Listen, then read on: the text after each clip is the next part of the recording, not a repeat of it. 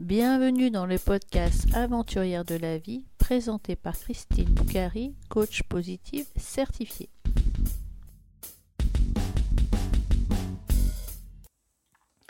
Dans l'épisode numéro 49 du podcast Aventurière de la vie, je reçois Alexia. Elle est digital nomade sur un voilier appelé Hibou. Elle a quitté les tours de la Défense pour télétravailler en Espagne. Puis elle a rencontré son mari américain et a adopté son voilier. Actuellement, ils habitent sur leur voilier en Espagne, un voilier qui s'appelle Hibou.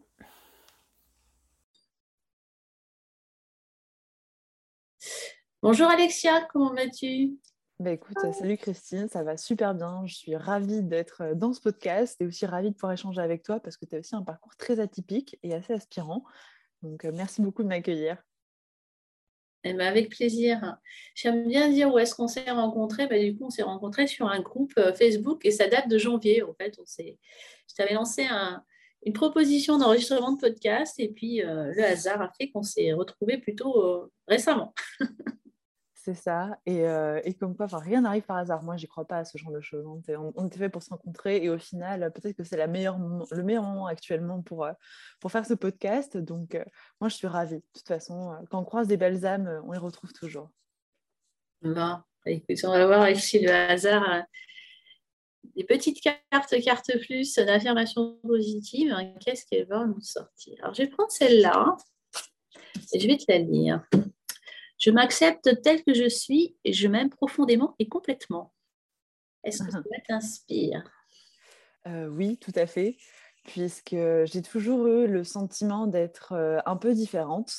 Euh, et, pour le coup, chaque jour, en fait, je dois justement dealer avec le fait que, OK, ben, en fait, c'est pas grave et tant mieux d'être différente. On se sent tous, je pense, profondément, parfois incompris.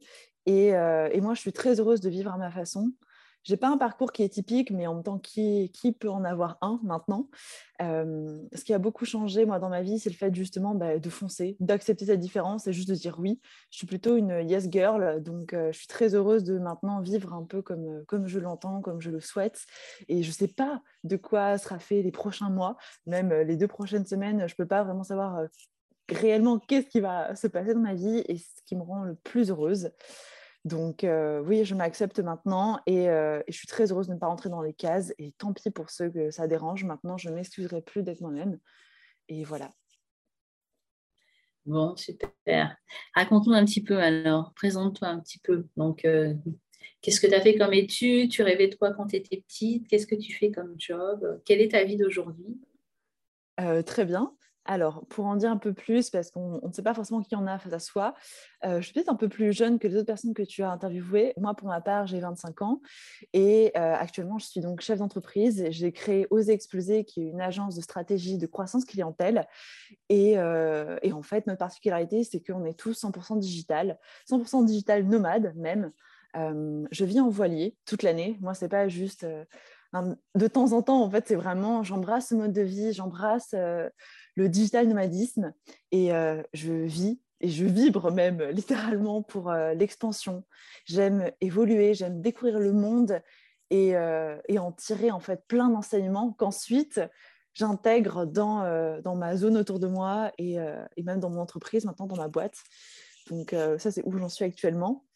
Et si je pourrais Enfin, si je dois me, définir, je dirais plutôt que je suis une amoureuse de la vie et je ne sais pas quand est-ce que ça arrêtera, donc je décide de vivre à fond. Parce que je pense que de par ce que j'ai vécu, même si j'ai 25 ans, on ne sait jamais ce que la personne a pu rencontrer auparavant, ça nourrit et, crée en moi en fait cette soif, cette curiosité d'esprit qui fait que concrètement, je suis très à l'aise avec les sujets genre la mort, ce genre de choses, et je pense que la seule chose qui m'arrêtera, ce sera ça.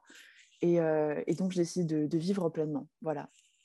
Donc, euh, c'est pas forcément un parcours et une création, enfin voilà, une, une description euh, d'un début de vie. On peut se dire, OK, mais pourquoi en fait? Mais je pense que tout est possible et que ce qui est beau dans la vie, c'est que rien n'est prévisible, puisque j'ai bon, je vais plutôt commencer par la fin pour un peu dire, mais en fait, qui est cette personne, qui est cette nana qui parle comme ça, en fait, d'où sort-elle, qui est cet ovni? Hormis être navigatrice en voilier, si je peux parler, en fait, parce que ça, il y a énormément de soft skills qui, apparaissent grâce à ça, j'ai fini avec un parcours vraiment assez haut au niveau des études. j'ai fini avec une thèse au MAI. Donc, mon dernier diplôme est un bac plus 6. Donc, MAI, c'est Master Achat international et innovation à Cage Business School à Paris. Et cette dernière année avait été faite en alternance, puisque j'ai fait tout mon parcours en alternance. Je suis passionnée, curieuse et j'adore apprendre énormément de choses. Et c'est pour ça que j'ai toujours fait de l'alternance. Mais c'est aussi parce que déjà, je ne viens pas d'une famille qui avait de l'argent, des connaissances, des compétences qui m'ont permis de, de, croiser le chemin d'autres personnes haut placées. À la base, je suis née donc dans un village qui est à côté de Charleville-Mézières, donc Champagne-Ardenne, dans le 08. Moi, de la mer. Voilà. Ah oui, non, mais moi, j'ai rien à voir avec la mer à la base. Hein. J'ai fait mes premières armes sur l'eau en grandissant et en, en étant sur la Meuse, en allant en Belgique, tu vois, en faisant du kayak, donc rien à voir. Et, donc, petite fun fact, d'ailleurs, j'ai même réussi à retourner un catamaran, ce qui est quand même assez fort, je dois dire. bon, c'était pas un catamaran qui était sur la mer hein, aussi, donc un peu plus facile. Mais donc ça, c'est mon, dernier niveau d'études, c'était ça. Auparavant, j'avais aussi fait donc deux années de master en tant que manageuse des achats à la défense. Et, et donc, ces dernières boîtes que j'avais pu faire m'ont conduit à là où j'en suis. Mais l'élément essentiel qui a été quand même un peu fou, c'est que j'ai commencé en étant bac pro commerce. Donc, littéralement, je n'avais rien à voir avec ça. J'ai fini enfin, avec ce, ce monde-là, ce monde de, de chef d'entreprise. j'ai commencé j'étais au plus bas, c'est-à-dire que j'étais vraiment vendeuse à la base, même chez Nocibé. Voilà. J'avais 15 ans et j'ai commencé ma vie en étant pas forcément bien vue, pas forcément encouragée dans ce que je faisais et même plutôt rabaissée de par les rencontres, les professeurs que j'avais ou même les manageuses qui m'accompagnaient à l'époque quand j'avais 15 ans. Et il s'en est suivi une force parce que je me suis dit, mais c'est ça ma vie, mais je ne veux pas arriver là je veux continuer, je veux aller au-delà de ça, je vaux mieux que ça en fait. Et donc mmh. après ce bac pro, euh, j'ai enchaîné, j'ai fait un, DUT, donc euh, GACO, gestion administrative et commerciale euh, à Charleville. puis en fait, j'ai goûté à, l'alternance et, en fait, ça ne s'est jamais arrêté. J'ai commencé à partir à Paris. J'ai tout fait en alternance parce que bah, j'avais pas forcément, j'avais pas les fonds. Moi, mon père, il est, il est coiffeur. Ma mère, elle est éducatrice spécialisée. Donc, ce goût pour le social, l'humain je l'ai mmh. toujours eu en moi. Et, euh, et, en fait, j'ai jamais arrêté. Voilà. Je pense que tout est possible et euh, que la seule chose qui nous bride, ce sont, c'est nous-mêmes et qu'il ne faut pas écouter les autres. Il faut toujours croire euh, en soi et même au-delà de croire en soi, parce qu'au début, je ne croyais pas en moi. je croyais plutôt en fait en mes rêves. Et je me suis dit, mais moi, je, rêve de ça. Je rêve d'aventure. À mmh. la base, je viens d'un village, quoi. Donc, tout est possible. Hein. Maintenant, je finis en voilier et l'année prochaine, j'ai prévu de partir aux États-Unis et ça va se faire. Et tu rêvais de. Quels étaient tes rêves de petite fille? Alors, c'était des rêves de d'aventure, mais quel type d'aventure est-ce que tu, peux nous raconter? Est-ce que tu te souviens? Est-ce que c'était juste que tu avais envie de, de, découvrir le monde en dehors de là où tu habitais? En fait, j'ai toujours été très curieuse des différentes cultures et de tout ce qui nous unissait de par aussi nos différences. Et donc, euh, depuis toujours, je voulais partir euh, à l'étranger. Pas forcément en plus euh, très très loin, ou alors si je voulais partir, c'était vraiment m'immerger à fond. J'avais très envie de même partir en Afrique, en Australie, ou même à Montréal. Enfin, des choses qui n'ont pas forcément de points communs, comme ça sur le papier. Mais ce qui m'inspirait, c'était vraiment les différences de culture. Je me disais, mais comment on peut être tous si différents et en fait si liés par notre humanité? Et mmh ça me fascinait en fait. J'étais fascinée par, par les choses qui pouvaient nous, relier. Et on est tous, au final, on est tous humains, quoi. On est tous, on n'est que, que, de la poussière, on n'est rien à l'échelle du monde entier et des planètes et ce genre de choses. Mmh. Donc, j'avais envie de découvrir qu'est-ce que qu'est-ce qu'était la vie en dehors de tout ça. et, et surtout, en fait, voir comment on vivait à l'étranger et, et, comprendre, comprendre, enfin, trouver ma place, en fait, aussi, tout simplement, dans, dans ce monde, dans cet univers. Mmh. Et comment t'es passé des tours de la Défense alors à l'Espagne, il à ton petit Walier? Alors, je pense que là, du coup, je suis obligée plus de creuser la partie professionnelle parce que c'est ce qui a le plus lié mes expériences et qui a mené, enfin, m'a mené à être où j'en suis. on va revenir en fait à quelques années auparavant. Moi, à la base, j'ai connu les grands groupes et avant de connaître la défense, j'étais justement donc en alternance donc chez Bouygues Telecom en tant qu'acheteuse IT, hardware et software. Et je crois, enfin, j'ai bien compris que toi aussi, tu étais ici du monde informatique. Et ce monde-là est un monde un peu de, requin, je dois dire. Et c'est très bien, parce que c'est très formateur, ça te pousse dans tes limites, ça te pousse à devoir toujours apprendre beaucoup de choses et te développer. Et donc, c'était une très belle expérience que j'ai vécue chez Bouygues Télécom, donc à la direction générale des achats. Et surtout dans le monde IT, quand tu es chez Bouygues, ça n'a rien à voir. Mais j'avais vu une culture et un état d'esprit qui était très fort. Je me sentais en fait, j'étais chez Bytel, quoi. J'étais une collaboratrice et j'étais extrêmement bien où j'étais. Et, et j'avais envie de plus, j'avais envie d'évoluer, de voir autre chose. Et donc, pendant ces deux ans en alternance, je me suis dit, bon, j'avais obtenu mon, mon, master, donc à la Défense, et je m'étais dit, OK, pourquoi pas tenter Kedge Parce que je rêvais de cette école et c'était une école qui était assez chère, mais je ne voulais pas en fait. c'était un peu mon défi. Mon défi, c'était de me dire, OK, bon, ben, maintenant que j'ai fait mon bout de chemin, je veux intégrer cette école, je veux être une kedgeuse, je veux vivre ce truc en fait, parce que j'en rêvais déjà depuis, depuis mes 16 ans, j'avais connu cette école. Et je m'étais dit, mais ce serait fou si un jour, moi, genre euh, Alexia, petite nana de Charleville à la base, j'arrive à intégrer euh, Cage, j'arrive à, aller peut-être à l'étranger parce qu'ils ont des, partenariats même avec, euh, avec la Chine, avec l'Asie, avec les États-Unis, enfin, fou quoi. Et donc, je m'étais mise en tête ce côté international. Donc, j'ai passé mes entretiens pour intégrer cette école et j'ai été prise, donc en contrat de professionnalisation. Je me suis dit, bon, maintenant que j'ai une super école, euh, il faut que je trouve maintenant un employeur qui soit euh, assez fou pour me dire bon bah, écoute Alexia je vais te payer ton école et je vais te payer toi et on va continuer ensemble et, et voilà c'est parti qui, peut voir mon mindset en fait au-delà de, de, toutes les, belles expériences que j'ai et de toutes les connaissances que j'ai avec ces deux années de master euh, à la défense et chez Brig. Et donc, ça a été GRDF qui m'a donné cette belle opportunité. Donc, j'ai continué dans la partie plus prestation intellectuelle. Je faisais déjà, quand j'étais chez Bouygues Telecom, mais j'étais plus dans la partie IT. Et, euh, et là, j'ai plongé dans le monde beaucoup plus, euh, en fait, 100% humain, des prestats et, euh, et, notamment du marketing digital. Gros, grosse passion, gros coup de cœur. j'avais eu un, j'ai eu d'ailleurs un super, une super expérience avec mon ancien manager. enfin, manager. C'était mon tuteur qui s'appelle Gaëtan et c'était vraiment très très cool. Euh, j'ai plongé dans le monde des presses intellectuelles et c'était intense parce que vers la fin de mon année d'acheteuse, j'ai plus été, en fait, j'étais confrontée aux problématiques du Covid et en plus, un GRDF, ouais, tu vois, c'est, enfin, GRDF, c'est le monopole donc du gaz et euh, bien sûr, il y a tout ce qui est partie euh, biogaz et ce genre de choses, donc sur l'énergie renouvelable. C'est une entreprise qui bouge énormément, qui est très jeune, qui, essaie d'avancer, qui essaie de, briser un peu ce plafond de verre et de se renouer, en fait, une, de se renouveler, d'avoir une nouvelle image. Et euh, je trouve ça superbe, en plus, la culture d'entreprise qu'ils essayent de, construire. Mmh. Et euh, j'avais rencontré notamment euh, une acheteuse avec qui j'avais vraiment accroché, qui s'appelle Florence, avec qui on est toujours en contact, qui est une femme formidable et qui a qui m'a repris en fait sur ces sujets justement de marketing digital, de, de comment dire, orientation plus avec l'humain. Donc vraiment, j'ai lancé des marchés subséquents. Donc qu'est-ce que c'est? Euh, C'est plutôt en fait des marchés donc pour l'État, pour le gouvernement. Mmh.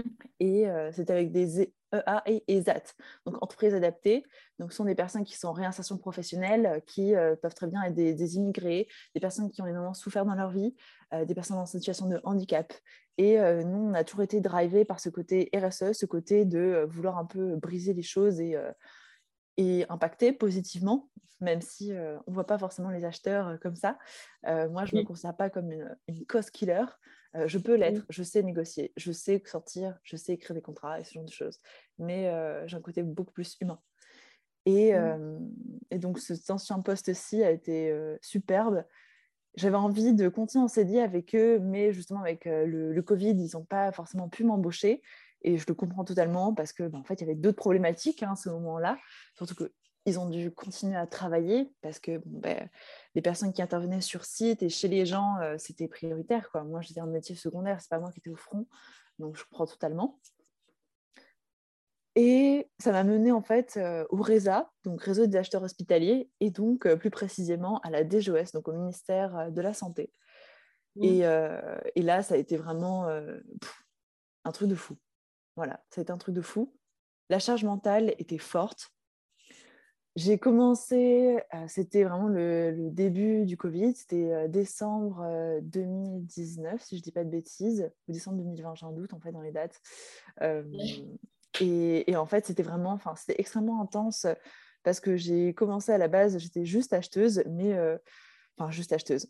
J'ai commencé en étant à la base responsable de, euh, de mes prestations intellectuelles et plus dans la partie hospitalière. Mais j'ai continué en étant beaucoup plus euh, que ça, puisque j'ai dû manager très rapidement une équipe de deux personnes. Donc j'avais deux assistantes et euh, je co-manageais avec un, un, autre acheteur la partie IT aussi. Et, et, donc en fait, à la base, j'étais responsable des achats en France, qui est quand même assez énorme hein, quand on est acheteur dans le hospitalier. Et au bout de littéralement euh, un mois, on m'a confié, euh, le périmètre des achats outre-mer, donc Guadeloupe et Martinique, en plus de mon scope. Et là, ça a été euh, l'explosion, ou plutôt l'implosion. j'ai croulé sous le travail. Je sais, je pourrais, je n'ai jamais compté en fait. Je ne pourrais pas dire le, le nombre d'heures que je donnais à cette entreprise, le nombre de relances. Surtout quand on travaille pour l'outre-mer, on travaille jour et nuit parce que eux, ils ont quand même un décalage horaire. Mm. Voilà. Et euh, je recevais des appels, euh, des, réunions à pas d'heure, euh, des, des milliers, enfin peut-être pas des milliers, mais bon, des, centaines de mails. Et donc, cumuler, c'était juste très compliqué. En plus, je devais placer du, des personnes, donc des consultants de grands groupes. Voilà. Donc, pas facile au quotidien. Euh, et, c'est là où je me suis dit, bon, ben, je continue cette aventure, je ne veux pas lâcher. Moi, je lâche rien. Jamais. ça peut aussi être euh, mon problème. Euh, et, je me suis dit, mais en fait, il faut quelque chose qui soit plus fort que moi, qui m'aspire au-delà de, ce travail et qui fasse que, OK, ben, en fait, après ce travail, après ces 60, 70 heures, j'en sais rien, euh, j'ai envie d'aller euh, au dehors, en dehors en fait de, ma bulle et en dehors de chez moi. Et j'ai quelque chose qui me drive. Et donc je me suis dit, je vais m'expatrier, je vais partir en Espagne. Je ne connaissais pas la langue et euh, on verra où ça me mène. Je, je, mmh. pars en fait. Et je, quand on est en 100% de télétravail, c'était possible. Voilà. Ah oui, tu étais en 100% télétravail pendant, pendant le.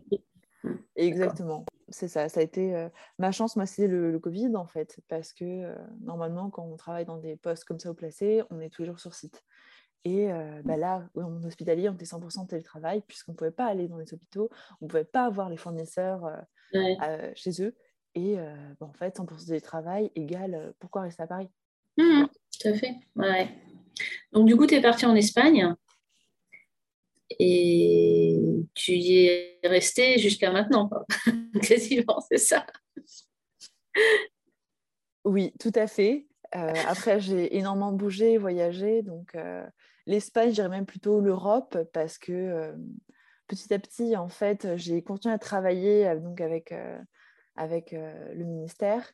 Et, et même si j'étais vraiment passionnée par ce métier, et je voyais mon impact et j'étais tellement heureuse et je me disais mais façon je ne peux pas me plaindre parce que euh, les personnes qui, qui, souffrent là c'est le personnel hospitalier et euh, ayant moi-même des personnes aussi dans ma famille. Dans ce monde-là j'avais les deux côtés. Je savais aussi comment ça se passait aussi réellement à l'intérieur. Et, euh, et donc je me suis dit je ne peux pas craquer je ne peux pas craquer je continuais je continuais jusqu'au jour où je me suis dit bon ben ok là ça commençait à l'activité commençait à, à, revenir un peu plus normale et euh, le ministère nous a dit bon, écoutez, le 100% télétravail, c'est bientôt fini. Euh, tout le monde rentre sur Paris. et préparez-vous à la rentrée, etc. J'étais excitée, j'étais là, mais j'avais hâte juste de retrouver mes collègues, etc. Et, et, en même temps, je me suis dit, mais non, je ne peux pas j'ai tout quitté, ma famille, mes amis. Je me suis lancée dans un nouveau pays. J'ai appris une nouvelle langue peu à peu. Je connaissais rien de. Enfin, rien d'Espagne. J'étais déjà partie deux, trois fois en vacances. Mais bon, rien de. voilà, c'est pas une semaine comme ça qui, euh, change une vie hein, à la base. Et, euh, et, surtout pas seule, en fait. J'étais pas seule. Alors que là, j'étais totalement seule. Et petit à petit, en fait, je m'étais créé euh, mon cercle. Et bien, tant bien que mal, en fait, j'ai commencé à parler espagnol, à apprendre vraiment euh, l'espagnol de la rue, quoi. On peut dire ça comme ça. Donc, euh, je parlais en fait aux gens autour de moi. Donc, euh, c'était, j'apprenais comme ça. Et je me suis dit, mais j'ai pas fait tout ça. J'ai pas vendu tous mes meubles. J'ai pas quitté mon appart à Paris. J'ai pas quitté mes proches pour rentrer maintenant. J'en suis qu'au mmh. début. Ce serait mmh. un échec si c'était. Pour moi, ce serait un retour en arrière, en fait, de retourner sur Paris d'avoir après avoir osé faire tout ça, je me suis dit mais go en fait. Euh, et, surtout qu'en plus, j'avais rencontré du coup euh, qui est donc euh, actuellement mon mari depuis 15 jours, qui est donc euh, une personne vraiment formidable et qui continue de me, qui continue de me soutenir et qui est donc lui l'investigateur de ce côté navigateur. Et, et, qui m'a poussé à me dire mais vas-y, vas-y meuf, genre vas-y, quitte ton truc, quoi, quitte ton job et on fonce quoi. Lui, il est à moitié américain et français aussi, de par sa mère. Et il a ce côté en fait euh, hyper ouvert.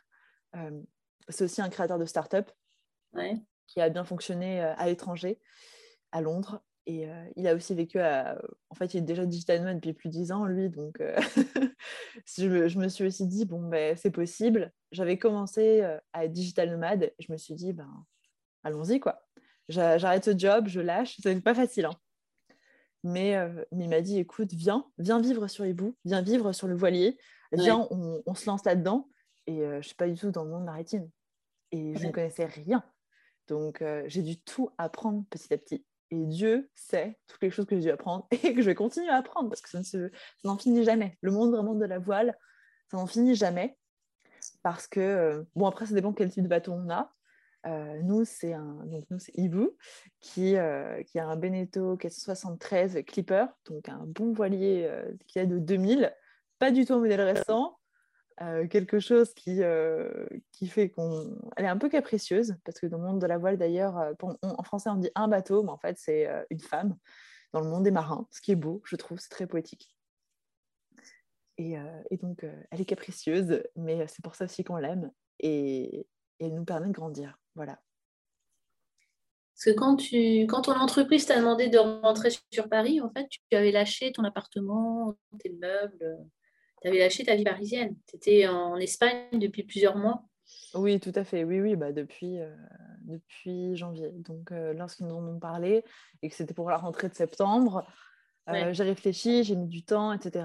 Et, et, vu la quantité de travail et vu à tel point je donnais et je me sentais pas aussi, je me sentais pas remerciée en fait. Je me sentais pas, bien que je voyais mon impact auprès des gens qui étaient vraiment dans l'opérationnel et qui étaient vraiment au front, je me disais, mais euh, il n'y a aucune reconnaissance, euh, je ne me sentais pas reconnue au mmh. sein de mon ancien job. Et je me suis dit, c'est par ce manque de reconnaissance et ce manque en fait de, de clairvoyance que je me suis dit, mais de toute façon, en fait, si demain je disparais, euh, j'ai tellement donné, mais que ce moi ou quelqu'un d'autre, je suis remplaçable. Donc, mmh. j'ai envie d'impacter, de laisser une trace plus profonde que ça j'ai envie d'être, euh, j'ai envie de pouvoir servir, j'ai envie qu'on me remercie personnellement et, pas juste que je sois, jamais être la personne transparente, jamais être un peu le, le côté, euh, je sais pas euh, si je peux appeler ça la, magicienne en coulisses qui fait que, bah, en fait, justement, il y a des aides, des choses comme ça qui apparaissent. au qui vivent, toujours au qui vivent. Hein. C'est tout le temps comme ça, de toute façon, quand on est dans, dans au gouvernement et qu'on doit lancer des, des marchés sur, le JOE, donc le journal officiel de l'Union européenne, quand on lance les marchés un peu lourds comme ça, sur plusieurs, euh, plusieurs dizaines de millions d'euros. Donc euh, personne ne sait qu'on existe, hein. on est juste un nom en bas d'un contrat et on signe, point. Et on négocie et on fait des accords. Et j'avais envie de m'impliquer plus que ça, parce que je suis vraiment beaucoup plus humaine que ça. Et euh, les gens ne savent pas qui, est, qui était Alexia Blachon. C'est pour ça aussi que j'ai créé Oser Exploser. Et que cette entreprise-ci a une vocation beaucoup plus humaine euh, et, c'est pour ça que moi, je ne me vois pas comme une agence de marketing, une agence de com ou ce genre de choses. On est bien au-delà de ça. On, est de, on se veut des véritables partenaires. Moi, je n'ai pas des clients, j'ai que des collaborateurs, que des partenaires autour de moi. Et, et donc, c'est ce qui me drive, en fait, au fond de moi. Et du coup, donc, tu as décidé de, de rester en Espagne, de quitter ton boulot et de lancer cette entreprise alors, c'est ça Et puis de, puis de vivre sur Ibou avec euh, ton, mari. Oui, et euh, tout ne sait pas, bon là c'est mon mari depuis peu, hein, mais, mais euh, sinon on s'est lancé, on, était ensemble et en fait ça se passait bien et on s'est dit, mais en fait, go quoi, genre qu'est-ce qui peut nous arriver, hormis le, pire des trucs qui peut arriver, c'est genre bah, juste que on s'appuie ensemble. Et on avait, lui, c'est plutôt un loup solitaire, un loup de mer. Et, et en fait, il cherchait la, la, bonne personne qui n'avait peur de rien. Ça, c'est un peu ce qui peut me, ce qui peut me définir en fait, c'est ce côté aussi aventurier où justement j'ai une force de caractère qui fait que, bon, en fait, je me dis au pire, peu importe quoi. Genre du moment que le bateau il coule pas, tout est possible. Euh, et, c'est ce côté aussi un peu inconscient, hein, il faut le dire, euh, qui fait que j'en suis là où je suis. Et euh, on n'a pas du tout fait que l'Espagne. On est parti, on a navigué plusieurs, plusieurs, plusieurs mois, bah, en fait quasiment un an et demi d'ailleurs. Et petit à petit, on a dû réparer. Donc, moi, à la base, enfin, j'ai aucune compétence en réparation particulière, hormis que si, j'ai toujours fait beaucoup de bricolage, j'étais très impliquée avec mon père. Euh, dans les réparations, dans la maison, des appartements qu'il peut avoir, etc. Euh, et, en fait, euh, j'ai dû apprendre à vivre sans eau, sans électricité, sans chauffage. Voilà, donc la vie en voilier, c'est ça, hein, c'est pas le truc de l'amour où on est là assis. Bon, alors, moi, c'était pas, pas ma réalité en tout cas, parce que on est parti en novembre. Et, et d'ailleurs, on est parti en novembre et non en fin août comme on l'avait prévu, puisque j'ai eu un accident de moto qui était assez grave. Et c'est aussi ce qui fait que j'ai ce côté euh, plus rien de matin, quoi. Genre, enfin, qu'est-ce qui peut m'arriver hormis la mort, quoi, littéralement. Euh, donc oui, je fais aussi de la moto, je suis motarde, et ça, ça vient de mon père. Donc j'ai toujours euh, fait de la moto depuis tout petite, à côté de lui, dans un sidecar. Et j'ai toujours adoré ce côté vitesse. ouais, la vitesse, quoi. Et se sentir un peu immortel. C'est aussi ça, la moto. Et donc, euh, je ne rentre pas forcément dans les cases aussi euh, du, euh, du, cliché féminin qu'on peut donner. Et je suis là aussi pour me battre contre ça. Et dire que, bon, ben voilà, enfin, pas parce qu'on a 25 ans qu'on peut pas justement se lancer dans des aventures un peu folles, quoi. Et, et donc, ouais, du jour au lendemain, ouais, j'ai dit, j'ai plaqué ce CDI, parce que c'était ça, clairement, c'était un CDI, pour me dire, et si j'allais au-delà de ça, et si je croyais un peu en mes rêves? On a commencé à faire tous les travaux sur Hibou, parce que, euh, parce que tout était à faire, tout simplement. Et, euh, et, donc, on a aménagé, on a, on a aussi fait le plein, le stock de nourriture, parce que euh, bon, bah, quand on part en mer, il n'y a rien. Et bon, bah, c'était prévu aussi d'apprendre à pêcher, ce genre de choses. Mais avant qu'on puisse justement se lancer officiellement, donc la date était prévue fin août, début septembre l'année dernière, donc en 2021, bah, en fait, j'ai eu cet accident de moto qui était assez grave et qui a fait que j'ai, c'est moi qui conduisais. Hein, et un taxi, j'ai percuté un taxi qui ne m'a pas vu, qui a freiné extrêmement brusquement parce que on est en Espagne, donc et là-bas le, le racolage, on va dire, est autorisé. Enfin, un taxi peut se balader et il voit quelqu'un qui marche et juste s'arrêter comme ça. Et, et moi, j'ai pas, clairement, je respectais pas mes distances de sécurité qui sont euh, je sais plus de combien de mètres, je pense que ça doit être au moins genre de 6 mètres ou quelque chose du genre en ville. Bah, qui, enfin, personne ne respecte 6 euh, mètres entre chaque euh, voiture ou moto, clairement. Et je l'ai percuté. J'étais à l'arrière. J'ai valsé. Là, je me vois. Hein. je, me revois vivre l'accident. j'ai passé par-dessus. J'ai glissé peut-être sur 3 mètres. Enfin, voilà. Et, et, la moto est tombée, mais tombée dessus. En plus, c'était en plein mois d'août, donc euh, évidemment, je n'étais pas extrêmement protégée. Heureusement, heureusement, je suis louer, j'avais des gants et j'avais un casque, mais ce n'était pas en plus un casque intégral. Donc, ne faites surtout pas ça d'ailleurs. Hein. En scooter ou en moto, prenez un casque intégral, on s'en fout, achetez-le. C'est vraiment, c'est stupide. Moi, j'avais un casque en plus intégral, mais ce, jour-là, je n'avais pas pris parce que ce n'était pas extrêmement pratique à transporter. vous inquiétez pas que maintenant, je me protège à fond, tête aux pieds, tout ce qu'il faut. Hein mais on, se sent invincible, inconscient, l'inconscience même. Bref, euh, j'ai fini à l'hôpital, euh, été transportée donc, euh, en Espagne, à Valencia. J'entendais parler autour de moi lorsque j'étais sur le brancard où en fait, les pompiers et tout ça, enfin, moi, je ne pouvais plus bouger. Donc, littéralement, je ne pouvais plus bouger mon corps. Et j'entendais justement qu'il me disait comme quoi, bon, ben, ça y est, elle répond pas. Il touchait mon corps, je sentais pas. J'entendais que j'avais mal en moi, mais eux, je les sentais pas. Et donc, je me suis dit, bon, en fait, c'est fini. Et est venu ce moment horrible. Je me suis dit, mais j'aurais vraiment pas voulu comprendre ce qu'ils se sont dit, mais ils ont dit que, ben, en fait, ça y est, genre, elle était tétraplégique, quoi, ça y est.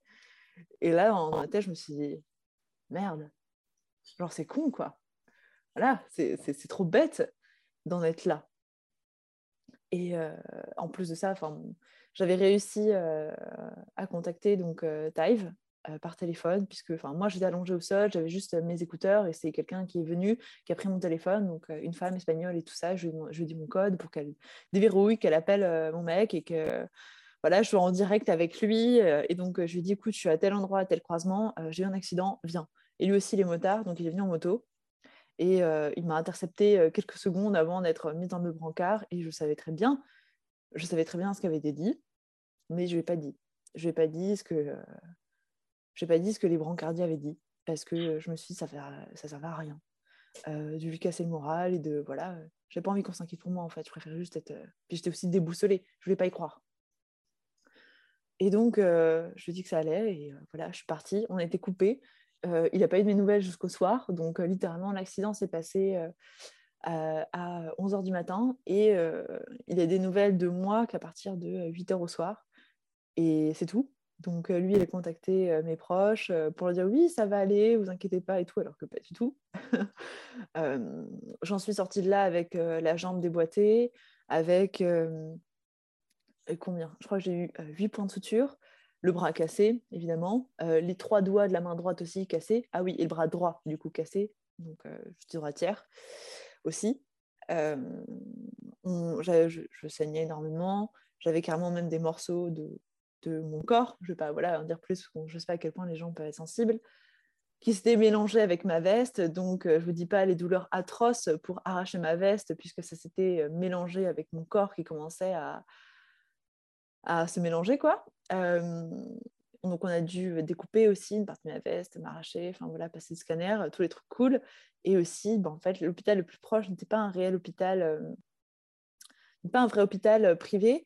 Et donc, j'ai atterri dans un hôpital un peu, comment dire, un peu pour, pour tout le monde parce que, étant donné que j'étais sur un voilier, je n'avais pas d'adresse fixe, je n'avais pas de, comment dire, de, de, compte bancaire espagnol, euh, pas, de, pas non plus de numéro espagnol, pas non plus d'assurance espagnole, bien que j'avais quelque chose à, l'étranger. Mais mon, mon, contrat en fait, que j'avais pris euh, pour partir à l'étranger, donc mon assurance, euh, n'avait pas encore commencé puisque le départ en voilier n'était pas encore prévu, enfin, n'était pas encore, n'avait pas encore eu lieu. Grosse erreur. Donc en gros, j'étais considérée comme SDF littéralement. Et donc c'est marqué sur mes documents comme quoi je suis SDF, donc j'étais traitée comme telle.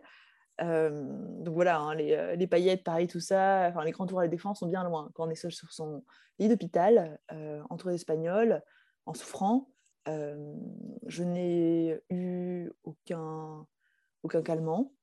Donc on m'a recousu les mains à vif. Ça fait extrêmement mal. J'ai hurlé. Je pense que tout l'hôpital m'a entendu, littéralement. Donc les choses forgent, voilà. Et parfois, il faut se poser aussi des questions. Donc, donc ouais, j'ai vécu des trucs aussi à 25 ans. Et euh, là, je me vois, les gens ne me voient pas, mais là, je suis en train de resserrer ma main. je vais lâcher ma main parce que j'en tremble en fait un peu. Je me, revois en fait dans ce lit d'hôpital. C'était juste fou. Bref, je sors de cette journée éprouvée et surtout, mais j'étais tellement mal. Je m'en voulais terriblement. Moi, je m'en foutais de ma condition physique. Je me suis dit, mais punaise, j'ai tout lâché quoi. Je pourrais pas partir sur les. C'est fini. Et euh, je me sentis terriblement coupable. Mais ça, ça a duré longtemps. Hein. Euh, du coup, euh, Taïv est venu me, retrouver. Parce que bon, il n'y a personne en Espagne, hein. personne, personne, personne hormis lui euh, n'était là, personne ne savait ce qui m'arrivait.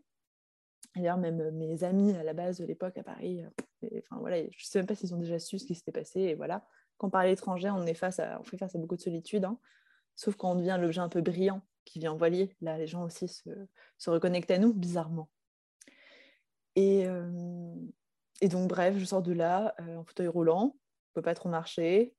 Et, petit à petit, en fait, j'ai retrouvé de la mobilité. Je me suis mise à ressentir des choses. Donc, je ne suis pas tétraplégique et Dieu soit loué. Donc, les choses se... sont faites peu à peu. j'ai été rapatriée en France.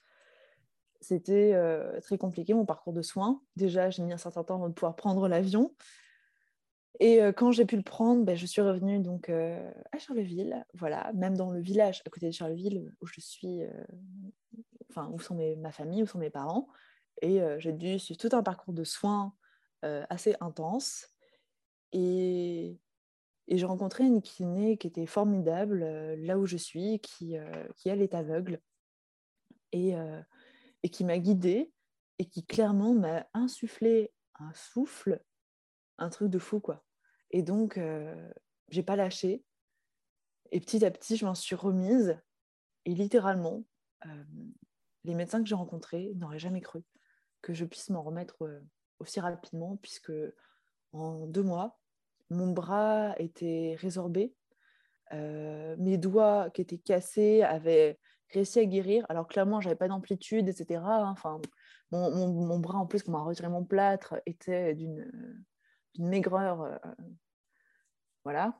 Euh, et, euh, mais petit à petit, en fait, j'ai repris les choses. Donc, moi qui montais au mât, littéralement deux jours avant l'accident, j'étais à 8 mètres de hauteur en train de remplacer une lumière et j'étais juste suspendue par un baudrier et par mon mec qui montait la force des bras. Quoi. Et donc je montais à 8 mètres comme ça, tout allait très bien et j'avais peur de rien, pas peur du vide, rien peur. Voilà. Et ah ben là, j'ai été bien secouée et je me suis dit, mais en fait, je vais le faire, je m'en fous, je veux partir. Donc, j'ai commencé à en parler, j'ai commencé, etc. Enfin, ce sont, moi, je m'imaginais pour guérir, j'imaginais en train de, en train de lâcher les voiles, en train de faire du, du vélo autour de, bah, en fait, de la marina où on était, en train de, de, grimper sur le vent, etc., etc., de faire face aux vagues, de, de, de voilà, de courir sur le bateau, d'aller dans la cale, de remonter, etc., etc., parce que c'était ce qui me poussait, en fait. Et je me suis, enfin, du coup, ma kiné m'a toujours dit, mais visualise-toi en train de serrer, en train d'avancer, en train de bouger avec tes mains, tes doigts, etc. Et j'ai pas lâché, quoi. Et franchement, ça, ça m'a aidé, mais x 10, x 10. En plus, je suis quelqu'un qui fait beaucoup de sport à la base. Euh, voilà, muscu, crossfit, tout ça. Moi, c'était plutôt du 4 à 5 fois par semaine. Hein. Je suis pas quelqu'un de. J'ai beaucoup d'énergie. Et, euh, et, bref, voilà. Donc euh, finalement, je suis partie. On est parti. Et, et c'est beau. Voilà. Donc on est parti en mer, dans, en Europe. On a fait un peu. On a fait quelques îles autour, notamment Ibiza pendant plusieurs mois. J'ai connu vraiment ce qu'était Ibiza. Hein. Moi, je n'ai pas vu la fête, j'ai vu vraiment tout ce qui était derrière. Et c'était une très très belle période où j'ai rencontré des personnes incroyables, incroyables.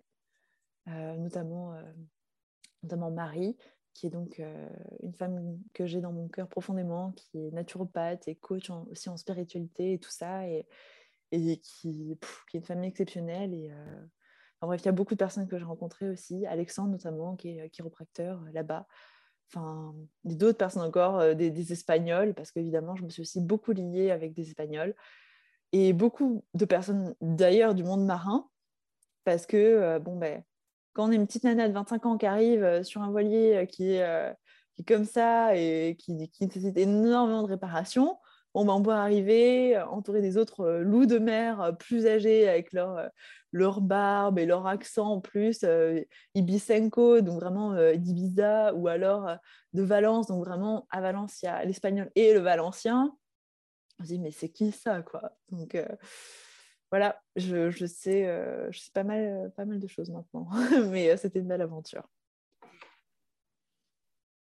C'est ta kiné avec la visualisation qui t'a beaucoup aidé à guérir et à récupérer euh, ton bras, tes doigts pour repartir rapidement? Oui, tout à fait. Je pense que ça, a aidé beaucoup et c'est surtout une soif euh, au fond de moi, quoi. Parce que quand on a cette envie, en fait, on est inarrêtable. Hein. et ça, c'est vraiment, moi, un truc qui me drive, c'est euh, qui ose gagne, quoi. Littéralement, rien d'autre. Qui ose gagne. Il faut toujours oser, il faut toujours aller au-delà. Mais bon, mais euh, ça, c'est quelque chose qui, toi aussi, je pense, te drive énormément. Euh, enfin, moi, ça m'impressionne aussi le trek que tu es que tu as organisé et qui va bientôt avoir lieu, notamment dans l'Atlas marocain vers Ouarzazate. Et ça, je trouve ça fou, quoi. C'est beau ce que tu lances. Hein. Merci. En tout cas, oui, c'est il faut oser. Et puis, est-ce que tu as osé remonter sur une moto? Oui, mais pas en tant que conductrice. Ouais. Donc, pas encore. Je ne me suis pas encore prête pour ça. Mais c'est pas grave, ça viendra. Et justement, c'est, je travaillerai là-dessus petit à petit. Mais pour l'instant, non. par contre, oui, je suis montée sur une moto il n'y a, pas, a pas très longtemps aussi, parce que pour mon mariage, du coup, mon compagnon a lui une Speed Twin. Donc, c'est une triomphe. Et bah, en robe de mariée, j'étais sur la moto. On a fait un petit trip à moto aussi avec la robe de mariée le jour du mariage, avec les quelques invités qui autour de nous. Donc, c'était aussi très drôle. Mais oui, ça, c'est la vitesse. De toute façon, on m'a jamais quitté. Ouais, d'accord. Et donc, ce road trip, et puis donc, vous, avez, vous êtes marié il y a 15 jours. Donc, félicitations, en tout cas, à la jeune mariée que tu es.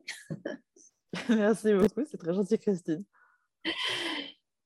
Et donc, quels sont vos projets? Vous avez envie de continuer à naviguer sur Hibou ou vous avez un autre projet à, moyen terme?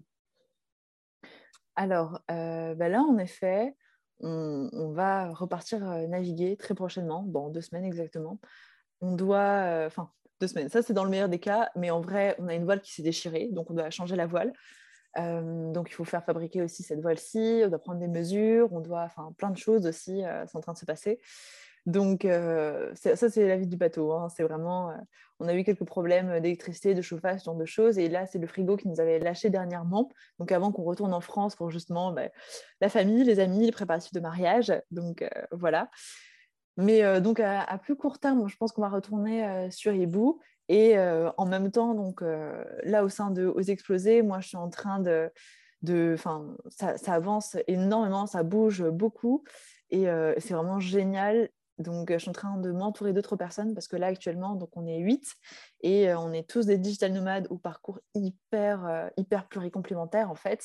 Euh, il y a autant donc euh, des personnes qui font de l'intelligence artificielle, donc euh, qui font du coding avec Python, que des photographes passionnés, que des que des coachs en fait vraiment en business qui aident à aller justement vers l'expansion, vers comment faire pour passer à l'étape supérieure.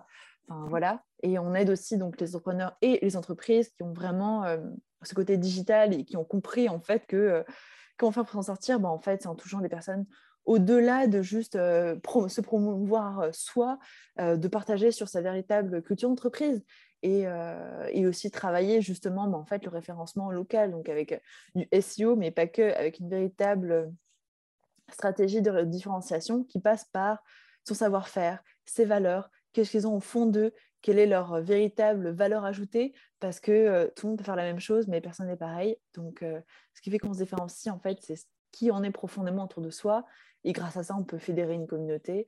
Et donc, ça sont les choses euh, et les problématiques en fait euh, auxquelles je réponds avec Oser exploser. Donc ça, c'est euh, cette agence-là me permet d'être nomade un peu partout. Et, et en même temps, on m'a recontacté pour des très belles missions en plus en achat, donc en tant qu'acheteuse marketing et communication digitale.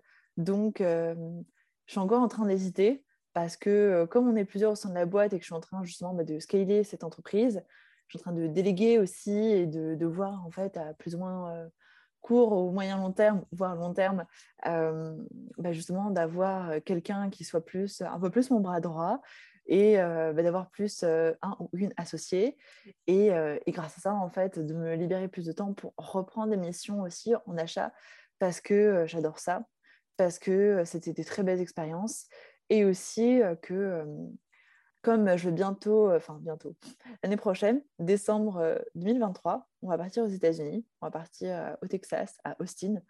Et, en fait, je sais que c'est encore une nouvelle étape.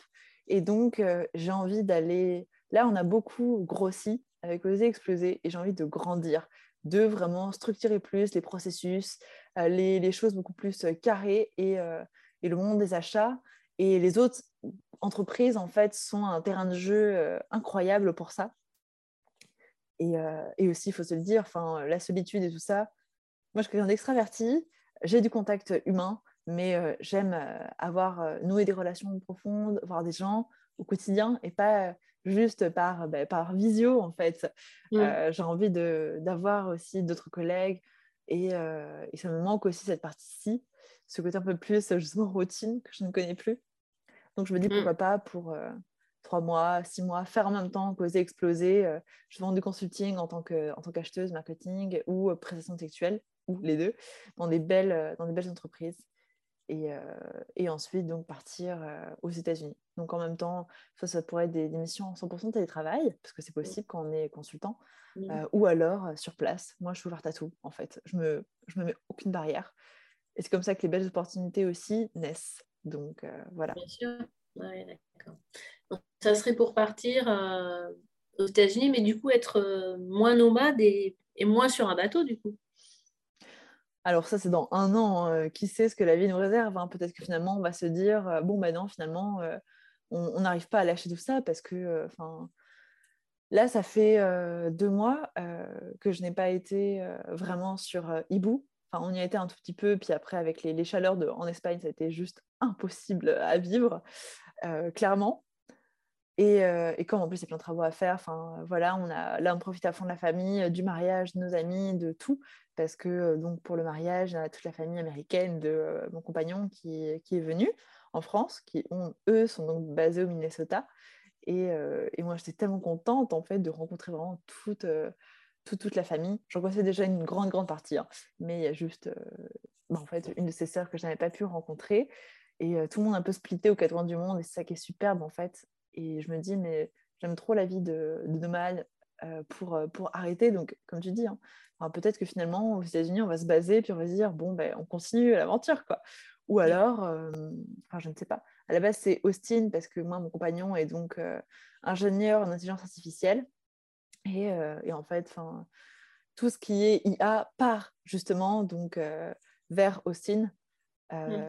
Et donc, toute la Silicon Valley quitte, est en train de quitter d'ailleurs vraiment à, je sais pas, peut-être 90%. Enfin, c'est un truc, c'est incroyable ce qui se passe quitte la Silicon Valley, quitte euh, la Californie pour aller euh, dans, dans, euh, au Texas, en fait, dans la contrée du Texas, par, de par en fait, les avantages notamment fiscaux qu'il y a, de, de par l'immensité, de par le fait que ce sera beaucoup moins cher qu'en Californie. Et donc, toutes les grosses entreprises partent là-bas, quoi. Donc, Apple, Google, Tesla, enfin, tout, tout. Donc, mm.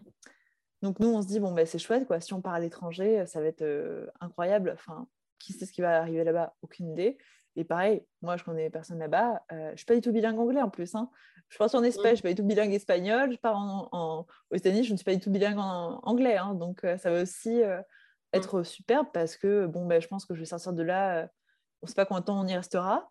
moi, je suis ouverte à tout. Hein. De toute façon, je dis oui à tout. J'adore. Mm. Je sortirai, je serai trilingue, donc ce sera aussi superbe. Donc, trilingue, avoir vécu en France, en Espagne, aux États-Unis, enfin, je me dis, et après, quoi. Oui, c'est l'opportunité de découvrir la vie aux États-Unis, effectivement. Ouais. je me sens plus proche de cette mentalité. Je pense que toi aussi, d'ailleurs. Oui, enfin, moi, je ne sais pas trop. C'est assez particulier, les États-Unis, mais je te laisse, je te laisse voir. Moi, j'étais, euh, j'étais, euh, j'étais en Californie début septembre et j'ai beaucoup discuté avec des gens qui avaient vécu en Europe et qui étaient en Californie. Il y en a certains qui regrettaient l'Europe, mais écoute, de toute façon, chacun, chacun son, son chemin. Et puis tu as 25 ans, ces personnes-là, elles, avaient, elles étaient à la retraite, tu vois, donc elles avaient une vie qui était différente et un parcours différent. En tout cas, tu vas avoir un beau chemin. et puis, tu vas bah, vivre une belle vie c'est ça, enfin, il faut, faut, toujours aller au-delà et peu importe ce qui m'attend. J'en sais rien, sincèrement, je sais pas. Hein. Et c'est, je pense que ça pourrait être très flippant pour certains.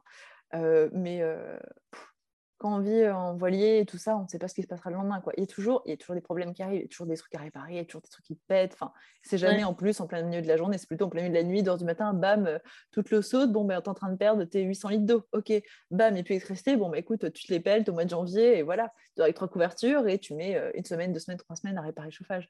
Enfin, tu apprends toujours euh, ce qui va se passer. Donc, enfin, c'est juste la résilience, l'agilité, la curiosité, tout ça, la force d'esprit, et je sais pas où je sais pas où j'irai, mais peu importe en fait. Enfin, du moment que juste, euh, du moment que je m'épanouis, du moment que en fait, euh, je vais dans les endroits que, auxquels même euh, je n'ai jamais pensé aller, bah, en fait, on peut toujours apprendre et se dépasser. C'est surtout ça en fait. la vie, elle est faite pour, euh, pour être vécue. Tout à fait, tu profites des opportunités et puis, puis voilà. Tu réorientes, c'est comme le bateau. Hein.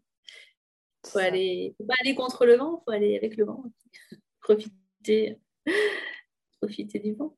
Exactement. Réorienter les voiles pour aller à destination. C'est ça. En tout cas, c'est une belle expérience que tu, que tu vis actuellement. C'est super.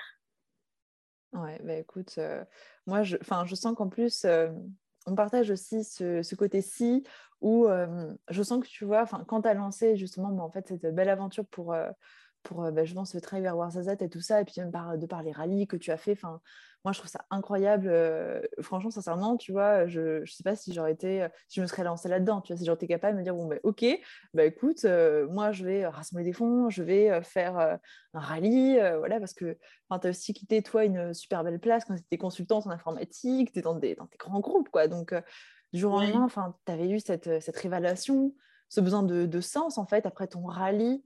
Euh, ton dernier rallye que tu avais fait, je crois que c'était en 2020 ou 2021, je ne sais plus exactement. l'année dernière, c'était à cette époque-là, l'année dernière.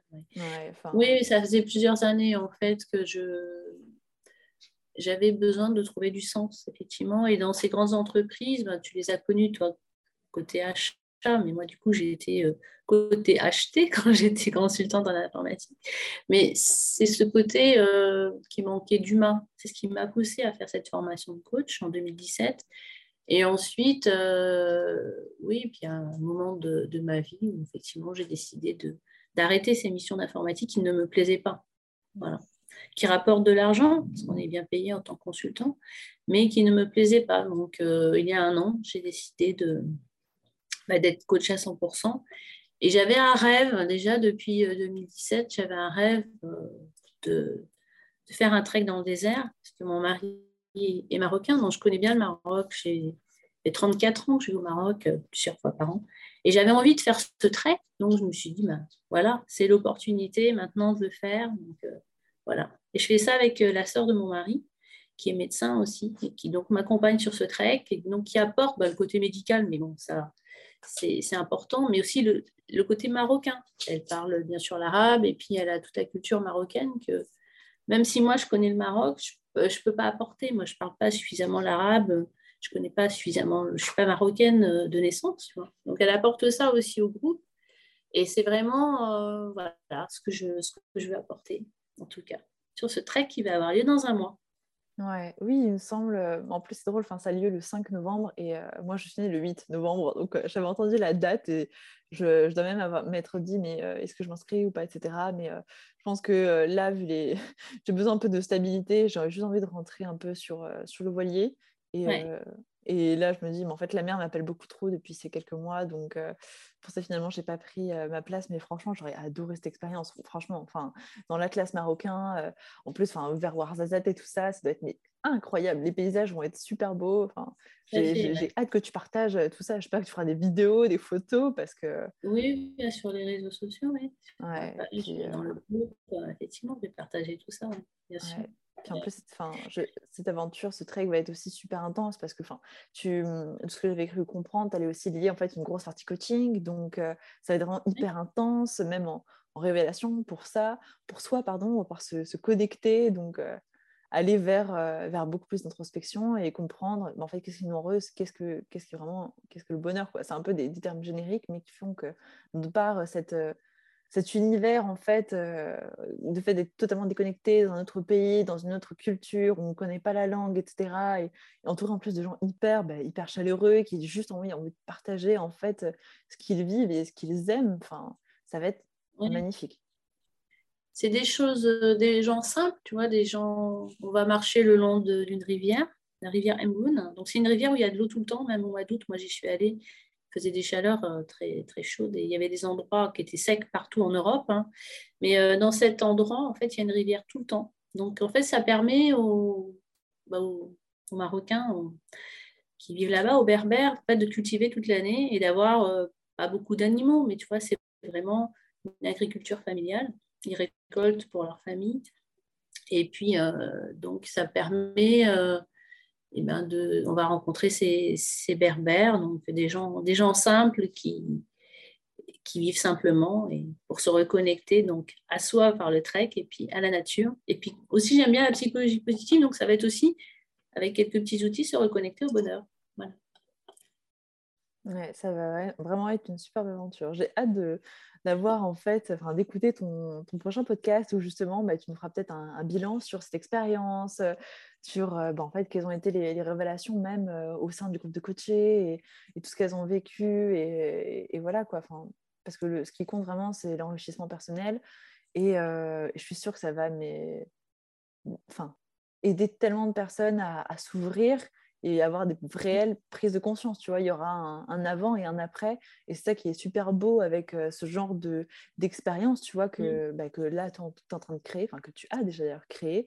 C'est que il y a un avant et un après, tu vois. Et donc, pour le coup, tu as un réel impact, tu vois, Christine. Et ça, c'est, ça, c'est super beau. Bon, bah, écoute ça. En tout cas, j'en ferai plusieurs fois. Peut-être que tu auras l'occasion d'y participer. Ah bah, ça sera avec un grand plaisir.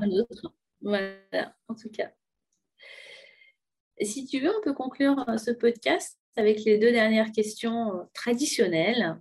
Bah, je vais te demander, qu'est-ce que pour toi une aventurière de la vie? J'aime trop en plus ces questions-là. D'ailleurs, j'adore le nom de ton podcast, sincèrement. je me considère un peu comme une aventurière de la vie. Euh, je pense que pour moi, c'est déjà une femme qui lâche prise, qui saute dans le vide, en fait, parfois sans trop réfléchir, parce que tout est possible. Donc, euh, il, faut, euh, il faut oser, il faut sauter. Et euh, c'est comme ça qu'on devient une aventurière de la vie. C'est genre un peu fake it until you make it, tu vois. Genre, fais semblant jusqu'à temps que tu le fasses parce que si c'est ton rêve, bah, en fait, fais-le, tu vois. Ouais. Comme ton parcours, il faut oser et puis ne pas laisser ses peurs hein, derrière. Et la dernière question, c'est est-ce que tu aurais un mantra ou une petite phrase que tu voudrais partager avec nos auditeurs et nos auditrices? Oui, il y a une, phrase en fait qui, qui me parle énormément et tellement que je l'ai même du coup tatouée sur moi et en plus sur un endroit un peu particulier qui sont donc mes côtes. donc c'est un peu quelque chose de très fort. C'est les raisonnables ont duré, les passionnés ont vécu. Et je pense que juste ça, on se dit ok, je vais de quel côté? Mmh. Merci Alexia. Merci à toi, Christine, pour l'invitation. Et euh, j'espère que euh, les auditeurs et auditrices qui auront écouté ce podcast euh, seront, seront inspirés par, par ce parcours. Et, et, voilà, tout est, tout est réalisable à qui réellement croit, ose et, saute un peu dans le vide. Voilà. Donc, si vous voulez nous, nous retrouver, bah, écoutez, je vous invite à aller sur oserexploser.com et on est un peu sur tous les réseaux en toute façon. Et je voudrais vraiment remercier aussi, te remercier Christine, parce que vraiment, moi je suis trop contente d'être là.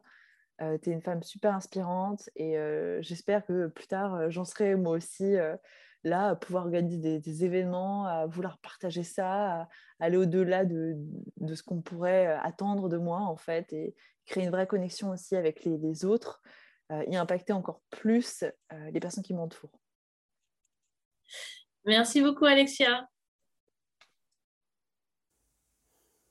Merci Alexa pour ce beau témoignage.